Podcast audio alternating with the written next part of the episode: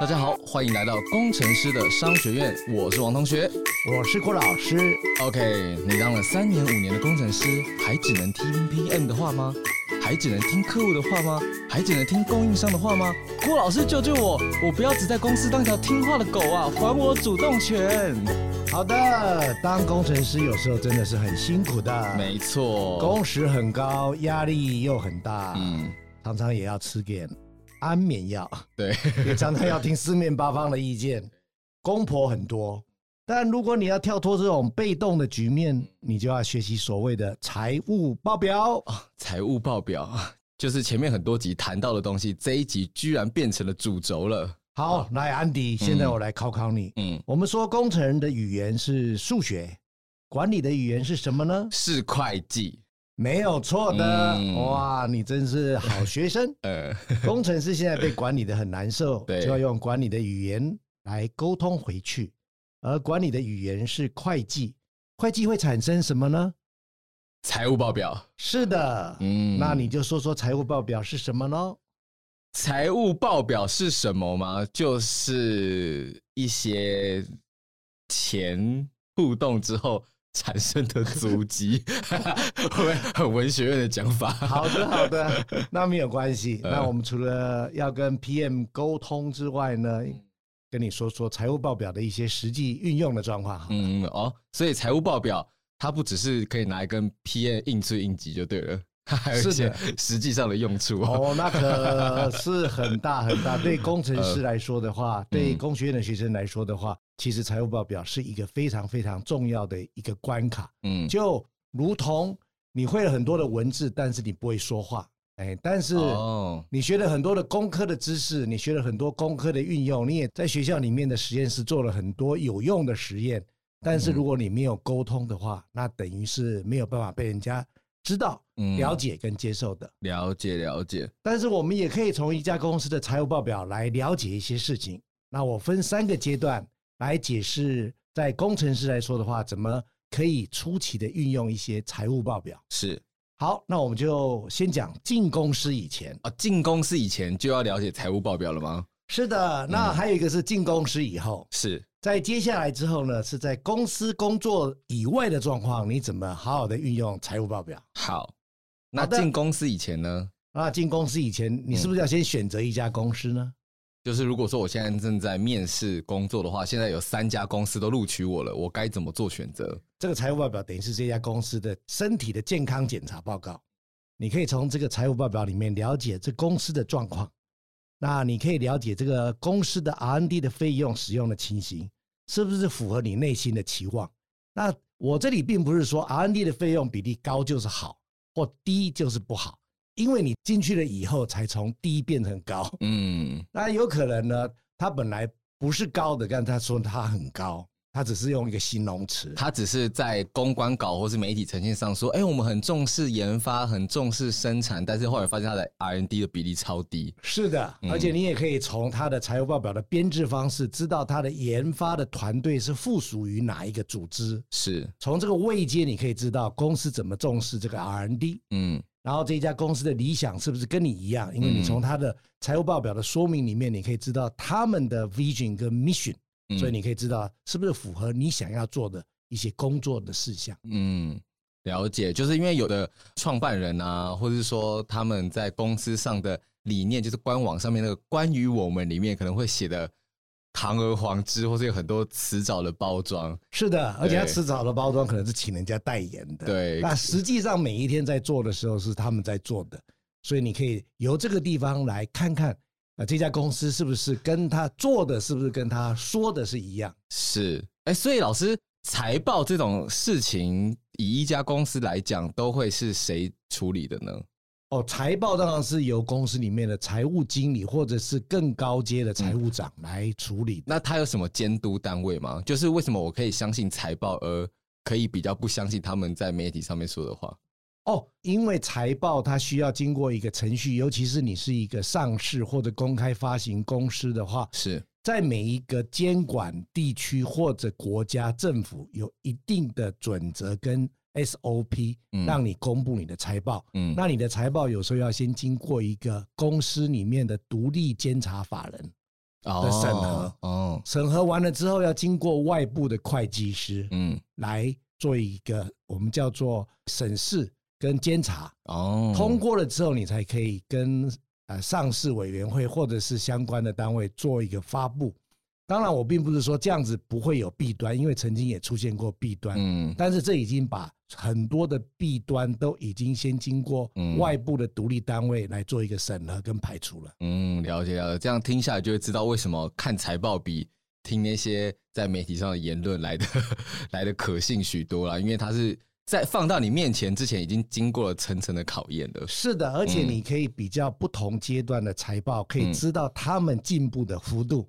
因为进步的幅度其实就是一个非常重要一个公司在执行 PDCA 上的执行力。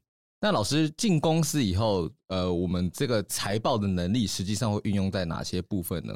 那当然，进公司以后最主要财报是运用在第一个呢，它帮助你去了解说你所做的一各项的执行的 PDCA 当中的执行的顺序表，嗯，以及执行出来之后怎么跟管理者做一个语言的沟通。那这个管理者有一个是你直接的主管，你直接主管可能就是研发部门主管或研发部门组长。当然，现在的管理单位是非常的平行的，我们有时候叫做开放式管理，所以你有可能会跟高阶的主管、更高阶的主管，或者是平行单位的主管，我们刚刚讲的 PM 来做对谈。那这个时候的对谈呢，我们尽可能就要用财报上的一些会计语言来当做一个沟通语言。这样子会让我们所做的工作的能见度是最大的，沟通的效益是最快的。那我们这个样子也是最能够被我们的 PM 了解，说我们做的东西呢是帮助这个 PM 把他的工作做得更好。你知道，让主管的工作变得简单轻松，让他能够功成名就往上升的时候，你知道你的主管往上升的时候，空下来的位置是给谁的？哦，就是给你的，对，就是给那个帮助他往上走的，是，哎，所以这个时候呢，你经过这样子的运作跟沟通之后呢，你就可以慢慢发现一些好的产品、好的提案，因为你跟啊外部里做一个很好的沟通之后，你会得到很多所谓在秘密的秘密的这个团队当中呢，给你一些这个功力的这个加成。那这个时候呢，你经过这样子的运作之后。恭喜你，你已经开始迈向一个我们讲的 outstanding manager 之路，来来去做运转。了解。哎，可是老师，我我会很好奇的，就是说，我看懂财报，跟我发现好产品之间的关联是什么？这个好产品是指是指说它的技术很革新，价格很便宜，还是专利没人用，还是利润很高？哦，你讲得非常好。第一个，这个好产品，当然我们在之前有提到了，这个好产品基本上是要符合公司的需求。所谓的需求是公司的发展的方向。第二个，这好产品是运用到了一个好的 SWOT 的一个策略组合。第三个是这个东西呢，是别人不能够做得出来的。那你透过这三个来讲，基本上我们是在做定性的分析。那我们的财报跟管理语言呢，是可以把这些定性的分析转成定量的数目字。哦，了解了解。那这个定量的数目字就会形成一个所谓的营收成长率、毛利率可能可以增加多少，你就会开始把它做一个计算。那我跟大家说明一下，财报里面的计算基本上是加减乘除，绝对没有再有比加减乘除还要难的工程数学了。所以你只是要运用这些数目字去做一个表达之后呢，你就可以呢来发现到哪一些事项是你应该。做的这个先后顺序表，是因为你永远都有忙不完的事情。嗯，我们刚刚讲说你就是忙得像狗一样嘛。嗯，你如果不知道先后顺序表的话，你有可能会忙得很忙，但是呢，那个东西卖不好，卖不出去，或者那个东西卖出去了之后呢，它有涨价的可能性。嗯，那哦被成本调升的可能性，这个样子的时候呢，就会造成你的毛利呢没有想象中那么高。哎，那这些种种都会在于。你在做分析的时候，除了做定向分析之外，你习惯上的也用定量分析，用财务会计系统来思考你所做的工作，来避免发生这样的事情，让你的打击呢能够全力打的机会越来越多。好，老师，那你刚刚讲到在公司之外的话，我们可以也运用到财报来提升自己，或是做一些投资上的规划。具体而言是什么呢？具体而言呢，工程师就是第一个，就是要找到一个能够让你发挥的一个工作，以以及能够贡献你所学的工程的能力给公司。之外呢，你就要开始去创造你的被动收入。那这个被动收入有好几个项目，但这几个项目来讲的话呢，就就牵扯到了你怎么样子让你的钱的投资是一个有效性。当我们谈到有效性的时候，我们就要去知道你怎么去评断你要怎么去做一个投资。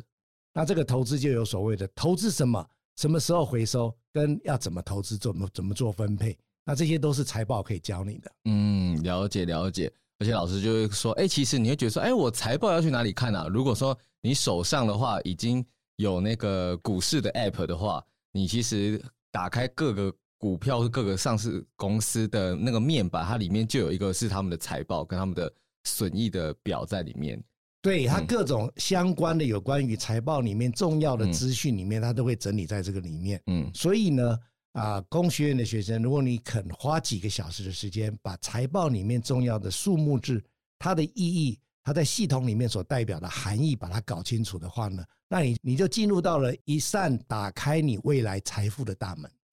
哎，那老师，你之前说你很鼓励工程师都去学习财报，而且不要害怕它。你那个时候是说，如果你有学过这个简单的微积分，跟高中物理有学好的话。我们就可以很简单的去判别这种成长与下跌，是不是？是的，因为我们知道啊、呃，成长跟下跌，它除了成长跟下跌之外，还要注意到它的力道。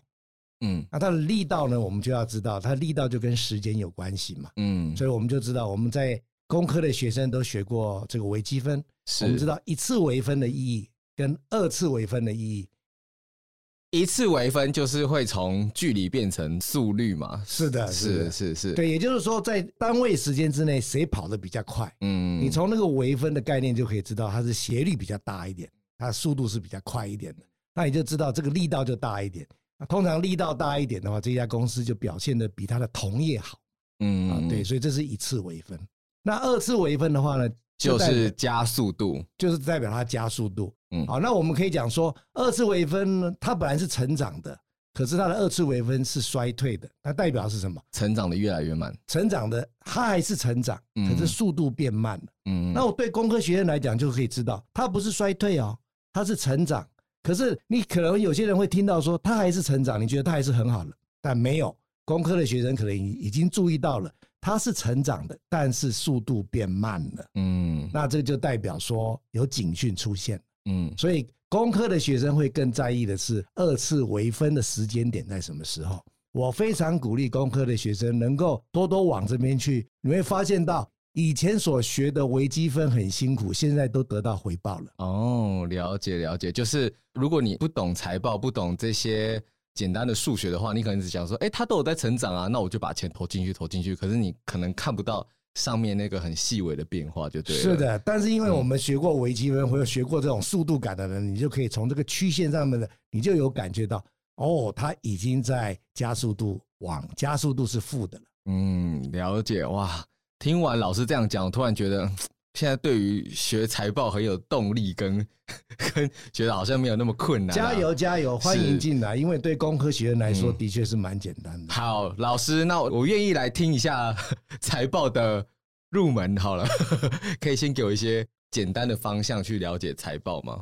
好，财报其实是蛮多的哈，蛮大的领域里面来讲。嗯、那我想，我们编制财报里面有这个会计系的同学、会计系的学生，或者是这个会计公司、会计部门来编制的话呢，他们要设计很多基础的工作，譬如说成本系统啦，然后呃会计准则啦，各类的东西建立完了之后，才会出现一些财报。嗯，那我们身为工程师或者管理的人员来说的话呢，一般公司都会出一些。相关的管理报表给大家看，是。那我们只要看管理报表就好了。嗯。但是我们了解公司在编制基本的成本是它的基础资料是什么？是。那你了解了这个之后呢，你就可以去阅读跟解读这些管理会计的资讯呢，它所代表的一些意义。嗯。好，那我们这这么多的的财务报表跟这么多的这个数目字呢，我们今天就来挑。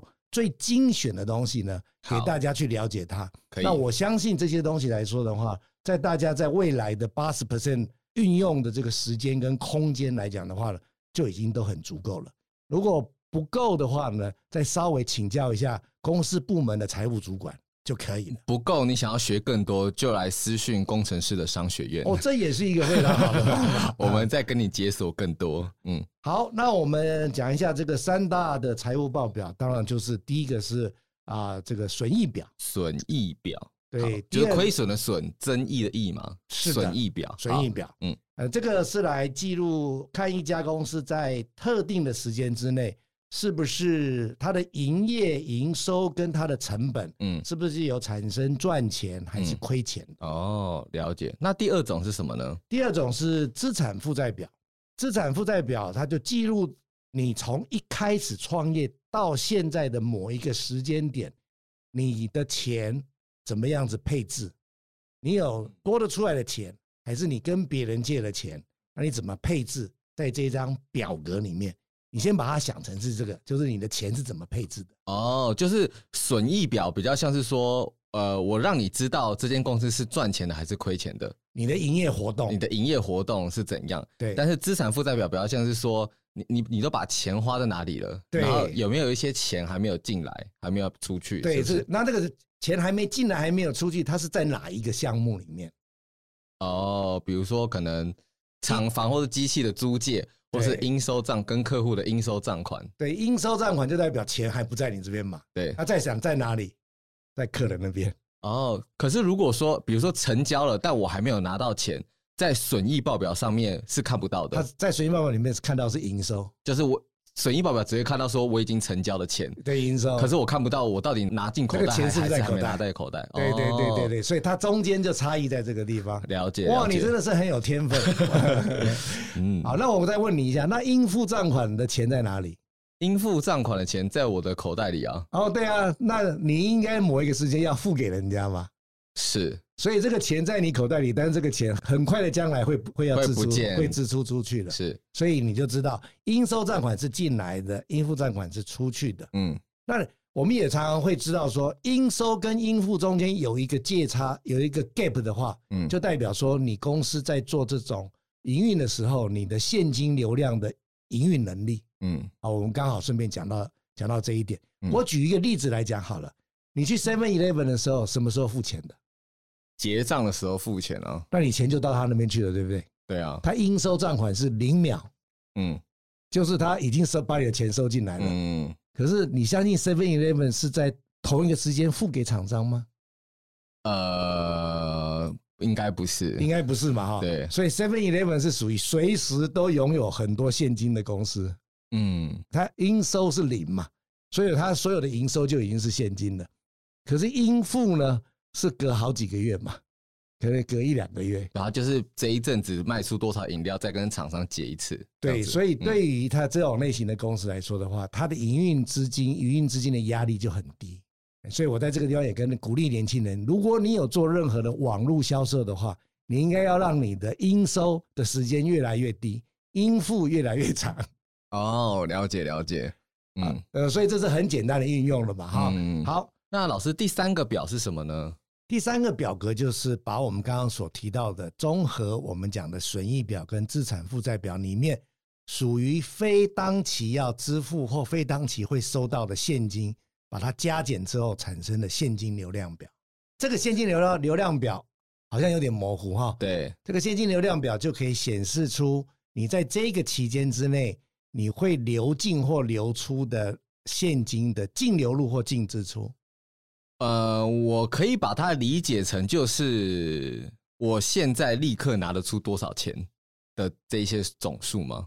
对，的确，嗯，就是你现在可以，你现在手头上还有多少钱的部分，嗯，以及你可以算得出来，你明天或后天要支出多少钱或拿进来多少钱。哦，了解了解，因为有的公司它可能它的损益表，它的赚的部分很多，然后它的资产负债表可能哎也看起来很漂亮。可是他的钱身身上流动的现金是没有的，他如果出了一个大的意外的话，就会很容易崩。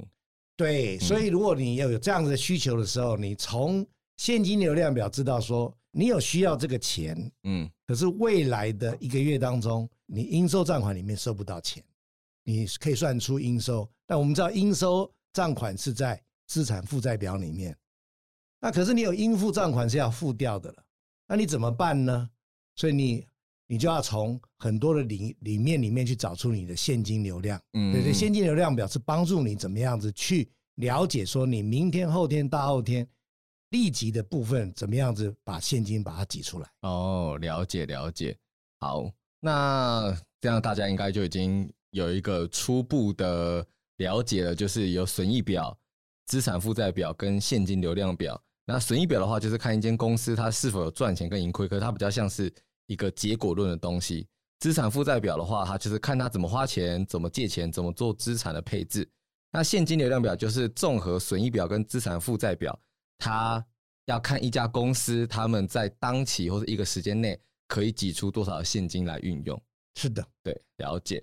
好，那老师，我们在看这几个表的时候，有没有个别是需要再多注意一些什么样的眉角的部分呢？就是就这三者的部分。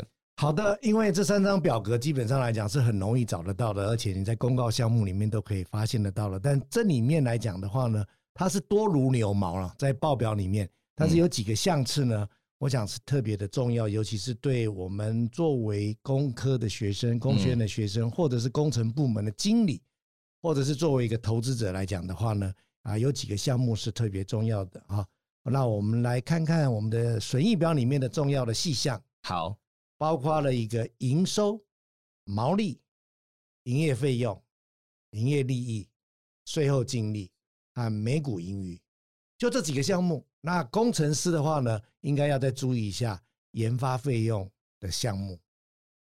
好，反正就是刚刚刚刚我记得什么，有有营收，有毛利，有营业费用，营业利益，营业利益。然后刚刚有讲到一个税嘛，对。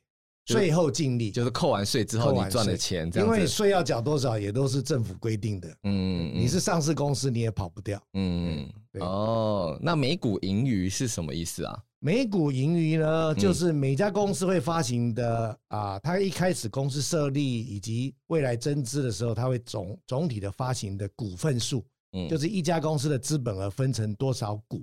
那股每位股东他拥有的股数呢，就依照你所拥有的股数来变成是一个登记。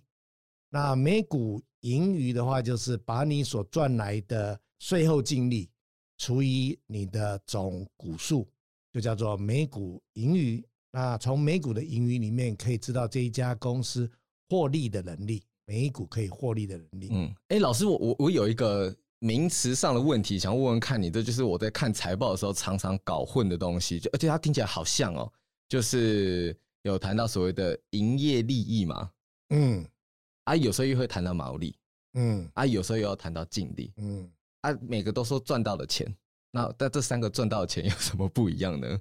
好，那我们就要知道我们的这个损益报表它的一个系统啊，我想我们工程师最了解什么叫做系统，嗯。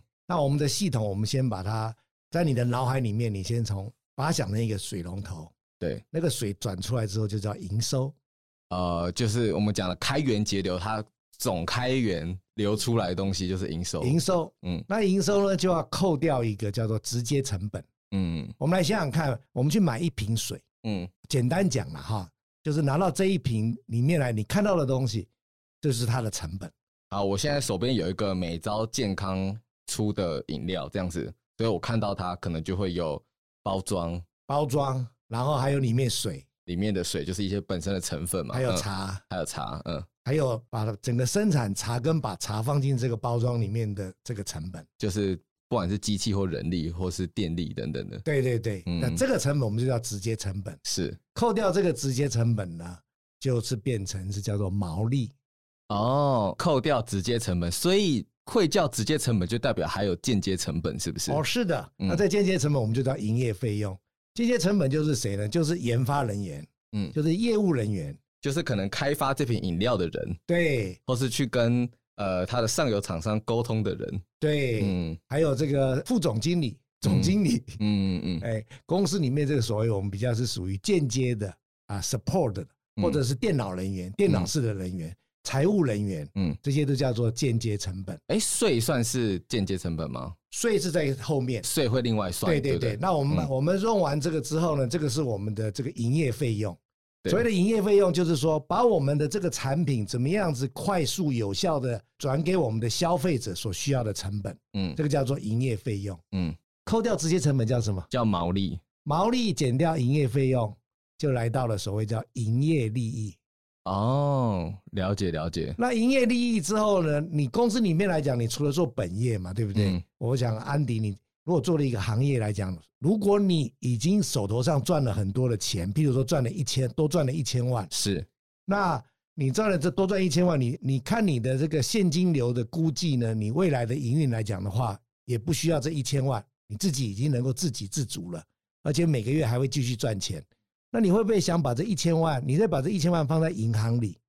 那银行里有利息嘛？对。那你不会把它放在零零五零里面？啊，零零五零里面有配股、配股息，那也有可能会有资本利得。那这个会结算出来之后，就叫做这种不是你的营业，而只是你因为你其他的因素所赚出来的钱呢，我们就叫做其他所得。哦，就像是假设。我我是一间麦当劳，卖这些汉堡、薯条赚到的钱，它可能就是营收。我扣掉它的食材跟直接成本，还有那些柜台人力等等的，它就会变成毛利嘛。是的。然后再扣掉研发这些东西的人啊、采购啊等等的，它最后就会变成营业利益。啊，对了。但是麦当劳本身可能会去投资房地产，就是说他譬如说，他可能赚，他可能赚到的钱会拿去投资房地产，或或者说他是买店面。可他今天店面他要他要转到其他地方去了，嗯、他原来那个店面会卖掉。嗯，就是他不是做餐饮而得来的一些钱。对，那我们这我们通常会把餐饮叫做他的本业。嗯，那其他不是本业所赚来的钱，我们就叫它其他收入。哦，那又叫其他支出了。你可能也有其他支出。哦，可是会不会就是有的公司它会变成它的营业利益不高？但是算出来的净利很高，这样就是不是代表他不务正业？哦，有可能，因为 在在很多国家啊，这个每个国家规定不一样。嗯，有些国家跟有些这个资本市场里面有规范，你的本业里面所获得的利润，如果小于所有的利润，嗯，小于一定的比例的话，你公司要更换你的营业登记。哦，了解了解，就是如果麦当劳最后都是一直用不动产。不动产或者卖店面的方式去赚钱，然后结果赚的比例还超过他卖这些餐饮的话，对，当地的政府可能会去强迫他规划说：“哎，你麦当劳要不要变成房地产公司？”对啊，你我你看我们在股票市场里面有分类嘛？对对对，啊，那他就可能会被重新分类。再把这个其他收入、其他支出之外呢，还有一个税金是。好，那这个加减之后，营业利益加减这两个项目之后，就变成了净利。嗯嗯，那净利除以你有的股份就是叫做每股盈余，哦，就是这家公司最后最后最后最后扣掉拉一拉渣，他不管自己是本业赚的钱还是本业外获得的钱，就是扣掉这拉一拉渣的金额之后，再扣掉的呃再除以股份，对，就是每股盈余。是的，嗯，所以你一定要有这个顺序表的概念，嗯，哎，它先先出来的水龙头。把水拨一拨一部分到那边去，把水拨到一份内，就是变成毛利，变成营业利益，变成净利。嗯，哎、欸，大概是这几个顺序表。哦，了解了解。那他这样子就是透过这样子呃分层的来扣除这些钱，你就可以知道说这些公司如果有出状况的话，它到底是在哪一个环节出了问题。哦，好，你讲的非常好哦。嗯，那我们来看看这里面的几个数目字，它各有什么东西是需要我们工程师特别注意的呢？好，那我来给你来替你。画龙点睛一下，好，也让你来可以知道，你在工作的时候，你不用老板来催你的时候，你就可以开始先起跑了。嗯，不要不要总是说啊有赚钱啊有赚钱啊，可是其实他到底是在哪一个环节赚钱，或者哪一个环节其实没赚钱，是后来的东西去补足它的，就很重要了。是的，你刚刚讲到有赚钱没赚钱是公司里面的，那你可以自己关起门来自己享受吗？你觉得这样子是不是在商业竞争之道呢？哦，好像不是哦。哎，我们刚刚之我们之前有提到了，你一定要向外看嘛。对，你有没有赚钱，其实不是那么重要。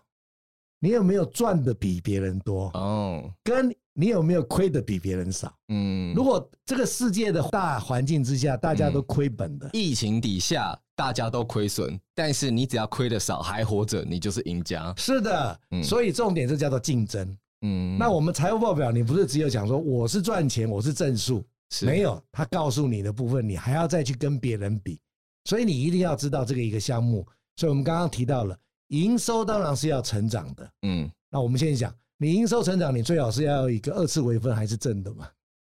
哦，对，而且这二次微分的正的还要比别人更高嘛？嗯嗯嗯，所以这里面代表两件事情，第一件事情你要懂得营收，第二件事情你要知道竞争对手是是是做什么。所以你要去知道要敌情概念，那你你这个有了这个概念之后，你就会去分析，你就好奇嘛，为什么我会比他好，还是为什么我会比他差？啊，这个东西就会把你的思考跟你的行为呢，把它领先你的公司里面其他的主管或者老板，是你的日子跟生活就会过得比较愉快一点。了解了解。好，这是营收喽。嗯，那第二个事情，第二个重要的指标叫做毛利率。哦，毛利之外还有毛利率就对了。对，当我们弄出毛利之后呢，我们的毛利除以营收就叫做毛利率。毛利除以营收就是哦，就是看说，呃，我的理解应该是假设我今天要赚五十块，但我到底是用卖了五百块的产品赚了五十块，还是我是卖了两千块的产品赚了五十块？对的，对的，嗯，是的。那这个毛利率也一样是要去做一个比较，同业比较。嗯，我们常常会讲，毛利率是代表你的产品竞争能力。嗯，好，那我们可以以后再来慢慢跟大家讲这个怎么样子来看它的产品竞争能力。但是大家要先记得，毛利率这个指标呢，是来代表说工程师开发这个产品跟团队一起，我所谓的团队包括到采购，包括到生产，包括到销售，包括到定价，这整个的团队一起做起来之后。假设你的毛利率比同业高的话，就代表你的产品的竞争能力高。是，那这竞争能力高，代表说你可能买的比较便宜，你可能卖的比较贵，那你有可能操作成本比较便宜。那如果这三个项目你都是好的，那你毛利率就高。是，哦，那毛利率高就等人家说这是你的竞争能力高。哦，那这是非常重要的，尤其是毛利率高，通常会是一个股票价格的一个非常重要的指标。嗯。好，那第三个下来的话，你猜第三个重要指标是什么呢？第三个重要的指标，刚刚嗯，第一个要看营收嘛，就是营收的成长有没有超过你的对手。嗯，然后第二个要看毛利率嘛，毛利率越高，你的竞争力越高。第三个。第三个是最后一个吗？好，第三个是最后一个。好，我们就讲三个比较好记嘛。好，就三个。那我我我举一个比较极端的例子好了。好，好，今天我们的王同学开发出了一个天王级的产品，是。然后呢，这个天王级的产品是化腐朽为神奇，它的原材料费用非常非常的便宜。它这个哎销售的单价呢，有一个客人非常喜欢它，跟他买了。嗯，客人也可以接受很高的价格，所以可想而知，它的毛利率应该很高嘛。对，毛利率很高。对，可是呢，这个客人销售了三个月之后，他的量变成只有十分之一。他的量是是说，呃，他买的量，他买的，他购买的量。哦，那其他的客人的量也还没出来。是，那这个时候会产生什么？毛利率是不是还是很高？对，但是我的总数不够，或是产能会滞销，那就产生了营业利益率不够高。营业什么率？营业利益率啊，营业利益率哦，刚刚有一个营业利益，对不对？对对对对。那现在这个叫做营业利益率不够高，那营业利益率就代表说你的产销规模不够大，或者你产销的效率不够好。所以我们刚刚讲到的毛利率是代表这个产品的竞争性，嗯，那营业利益率代表是你公司里在运作这个营业的有效性。嗯嗯，所以这三个指标非常重要，一个是营收，一个是毛利率，一个是营业利润率，它的意义在这个地方。哦、了解了解哦，就是你不只是要光看数字，你还要看他们的占比跟成长的幅度就对了。是的，是的，嗯、这个时候你才可以知道说你的工作应该会往哪里移动了。嗯，好。老师，我觉得损益表到这边就就 OK 了，我已经我已经快爆炸了。我知道后面还有资产负债表跟现金流量表要注意的事情，我们赶快 move on，加油。好，好，那资产负债表有什么需要注意的事情吗？而我再跟大家复习一次，资产负债表代表什么呢？资产负债表代表这一家公司它是怎么用钱的。因为刚刚我们前面都是看说前面扣后面，前面扣后面嘛，但是资产负债表比较像是说，它还把时间的维度给算进来，就是有没有什么东西还没有付出去的，什么东西还没有收回来的。嗯、那他到底把钱是用在厂房呢，用在跟股东借钱呢，客户借钱呢？还是用在研发费用呢？对，你就可以在这个地方看得一目了然。是的，是的。其实刚刚王同学已经跟大家都讲的差不多了哈。因为资产负债表相对来讲的话呢，就是比较简单一点点。因为损益表是我们工程师在前端可以努力的。你前端努力好了，什么样子的好的结果就会来到后端，是一个好的一个资产负债的一个情形。好，那资产负债表大概就是看出公司在某一个时间点。它的一些财务的状况，它的资源是怎么样子分布的一个情况，那借由观察这些数据呢，就能大致掌握公司呢啊对负债啊的一些状况的处理的情形。那你如果看到资产负债表，你就可以看出来它是画一个 T 字形，画一个 T，那个 T 的那个横杠上面就写个资产负债表，右边呢会写是哪一天，就是资产负债表，负债表代表是。从创立一直到今天为止的时间表，哎，这个 T 是不是它有一个公式？资产负债表是不是有个公式？那左边呢，就是你公司的资产，对，放在什么地方？对，那这个资产就我们就分成流动资产跟呃这个固定资产啊，或者叫非流动资产。那每个国家它的定义也不太一样，在台湾应该是以一年时间之内可以把它变现的，我们就叫做流动资产。那超过一年的呢？我们就叫非流动资产啊。那公司是法人嘛？对，你所有的资产一定就是两个两种来源。第一个是负债，第二个是股东出的钱。股东出的钱也是叫负债啦，只是好一点的名称叫做股东出的钱。是，所以资产负债表就是资产等于呢负债加上股东的权益。嗯，所以这个公式就是资产等于负债加上股东权益，就是。如果你要成立一个很大规模公司，你你基本上很少会拿自己口袋里的钱出来，一定会众志成城，就是会成立一家公司。那众志成城进来的部分，它可能会变成，哎，可以流动的现金，或者说你可以运用的东西。然后它可能会变成机台，可能会变成厂房，可能会变成什么？那我们会叫机台、厂房或这些制作的成本材料，它就会变成所谓的负债嘛？不是，它就变成资产。因为这是你用你的现金去买的这些资产，对，要准备生产的东西是。那这些材料、这些机台、机台什么，就是叫做固定资产或者是非流动资产。那你这些材料来讲的话呢，它可能是会放在库存品，嗯，哎，库存，但是这也是你的资产。但是你你要买这些东西的钱，这些东西的钱可能就是来自于股东的股东的钱嘛，它是属于股东的权益啊，股东的权益。那还有一些这些的钱是属于应付账款。我们讲，你这一家法人，他会他会产生负债呢？他基本上的负债是股东给你的，叫股东权益，是你的供应商还没给你收钱呢。其实你也是欠供供应商的钱嘛。这个叫做应付账款，这个也是放在负债里面的啊。还有你可能租房子给人家房东的钱还没付的，哎，这个也是应付账款。还有一个是你的债主呢，就是政府。因为你要给的税金还没给他，这是在负债里面会有出现的几个角色。好，那在资产方面来讲的话，会出现的几个角色，当然就你刚刚有提到的，就是你存在银行的现金呢，或者你多出来的钱去买债券啦，或买买这个股票啦，或者你把钱拿去买厂房啦。当然还有一部分的钱是你借给别人的，你借给谁呢？我借给谁？我你说我钱会借给谁吗？嗯，就公司啦，公司的钱会借给谁？借给我们刚刚说公司的会跟你的厂商借钱嘛？哦，所以我会借钱给我的客户吗？是那个叫做应收账款哦，所以你的应收账款会在你的资产项目。嗯，所以应收账款是你的资产，应付账款是在你的负债。哦，了解了解。这两边，那左右两边要永远平衡，所以叫做资产负债表。哦，了解了解。那英文叫 balance sheet，嗯啊，就是平衡表。好，对，就是资产等于负债加股东权益。是的，好，刚刚解释就是会比较细。所以如果说有一些工程师们像我现在开始脑袋进入有点像浆糊一样的 情况的话，你就先记得资产等于负债加股东权益。好，那这个负债表我还可以给你加几个这个胡椒。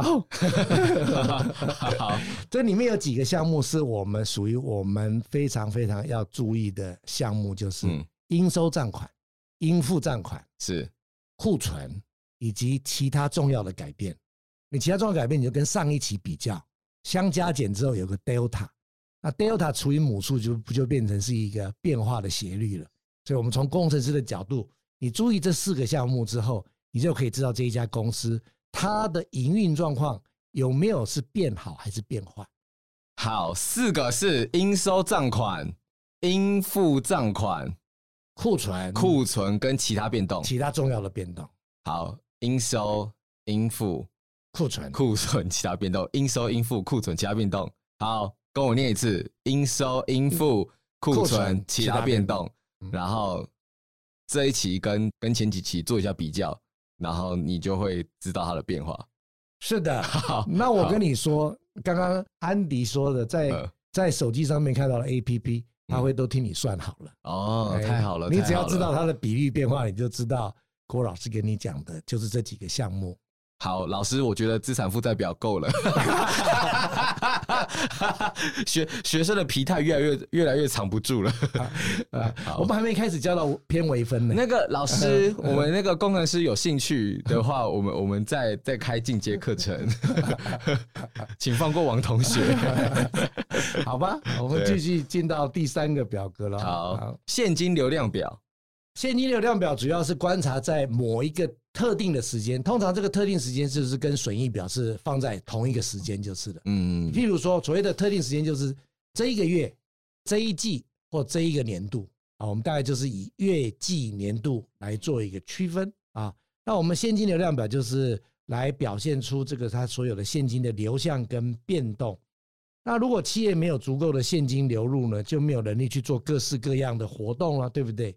那其中现金流量表中的自由现金流量是投资人很关注的一个重要的指标。所以现金流量表里面，除了有自由现金流之外，还有什么现金流吗？还有再加上一个融资的现金流。